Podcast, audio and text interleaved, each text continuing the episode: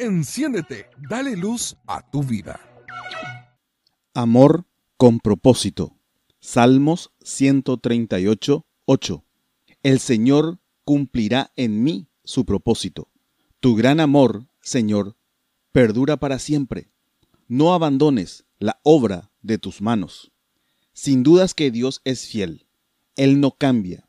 Y lo que Él promete se cumple y lo que Él diseña o planifica se ejecuta.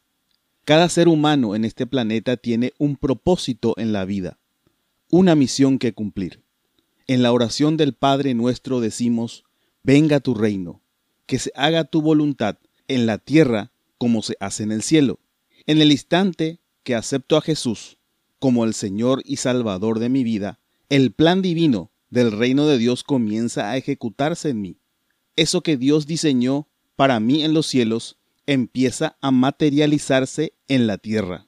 Jesús, el Hijo de Dios, encarnado, que nació de la Virgen María, tenía un plan, un propósito y una misión, salvar a la humanidad de la muerte eterna a consecuencia del pecado. La Biblia lo declara en Juan 3:16, pues Dios amó tanto al mundo que dio a su único Hijo, para que todo el que en él crea no se pierda, sino que tenga vida eterna. Verso 17. Dios no envió a su Hijo al mundo para condenar al mundo, sino para salvarlo por medio de él. Jesús era 100% humano, como cualquiera de nosotros.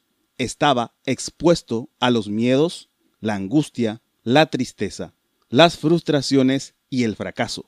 Él tenía un enemigo que estaba al acecho con la intención de que ese plan divino no se cumpla. Ese enemigo se llama el diablo y conocidas son sus estrategias para impedir que se cumplan los planes de Dios en nuestras vidas. Una de sus armas preferidas es la tentación y el engaño. En Lucas capítulo 4 leemos la historia que Jesús fue al desierto lleno del Espíritu Santo por 40 días sin comer. Allí se enfrentó cara a cara con el diablo en tres ocasiones y salió victorioso. Lo resistió con la fuerza de la oración y el poder de la palabra de Dios. La manipulación y la mentira son armas poderosas de Satanás. Él le dijo a Jesús, si en verdad eres el Hijo de Dios, nada más y nada menos que puso en duda su identidad. ¿Te imaginas qué hubiese pasado si Jesús caía en las tentaciones y creía las mentiras del diablo? Tal vez Jesús sería conocido como un profeta que practicaba la magia, capaz de transformar una piedra en un pan. O sería un gran líder y un poderoso gobernante mundial al servicio y en adoración a Satanás. O tal vez sería recordado como un gran maestro que pudo volar porque sus ángeles le sostenían. La estrategia del diablo era y es la misma de siempre, sacarte de la carrera. Él no quiere que se cumpla el propósito de Dios y hará todo lo posible para impedirlo. Si lo hizo con Jesús, lo hará también con nosotros. Aún en el último instante de la vida terrenal de Jesús, Satanás trató de sabotear el plan de salvación que Dios le encomendó para la humanidad. La Biblia lo relata en San Mateo capítulo 27, verso 39, y dice, la gente que pasaba por la cruz gritaba insultos y movía la cabeza en forma burlona. Le gritaban, pero mírate ahora, dijiste que ibas a destruir el templo y a reconstruirlo en tres días. Muy bien, si eres el Hijo de Dios, sálvate a ti mismo y bájate de la cruz.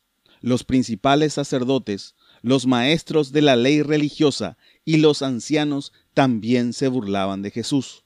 La humillación, los gritos, la desaprobación, los insultos y la burla de las personas son armas nucleares del enemigo para destruirnos y sacarnos definitivamente de la jugada. ¿Te imaginas lo que hubiese pasado si Jesús de esa cruz se hubiese bajado? hubiese tenido tal vez un momento de fama y sería aclamado por un grupo pequeño de personas. Pero la Biblia dice en Marcos 10:45, porque el Hijo del Hombre no vino para ser servido, sino para servir y para dar su vida en rescate por muchos. Jesús dijo en esa cruz, todo está cumplido. Entonces inclinó la cabeza y entregó su espíritu. Jesús cumplió su propósito, a pesar de la férrea oposición del diablo. Él venció a la muerte, resucitó y hoy reina. Dios te ama y Él tiene un propósito para tu vida. Síguele y descúbrelo. Él te dará todas las fuerzas que necesitas para vencer. Que Dios te bendiga y te guarde siempre. Y recuerda, enciéndete, dale luz a tu vida. Seguimos en nuestras redes y compartí este podcast.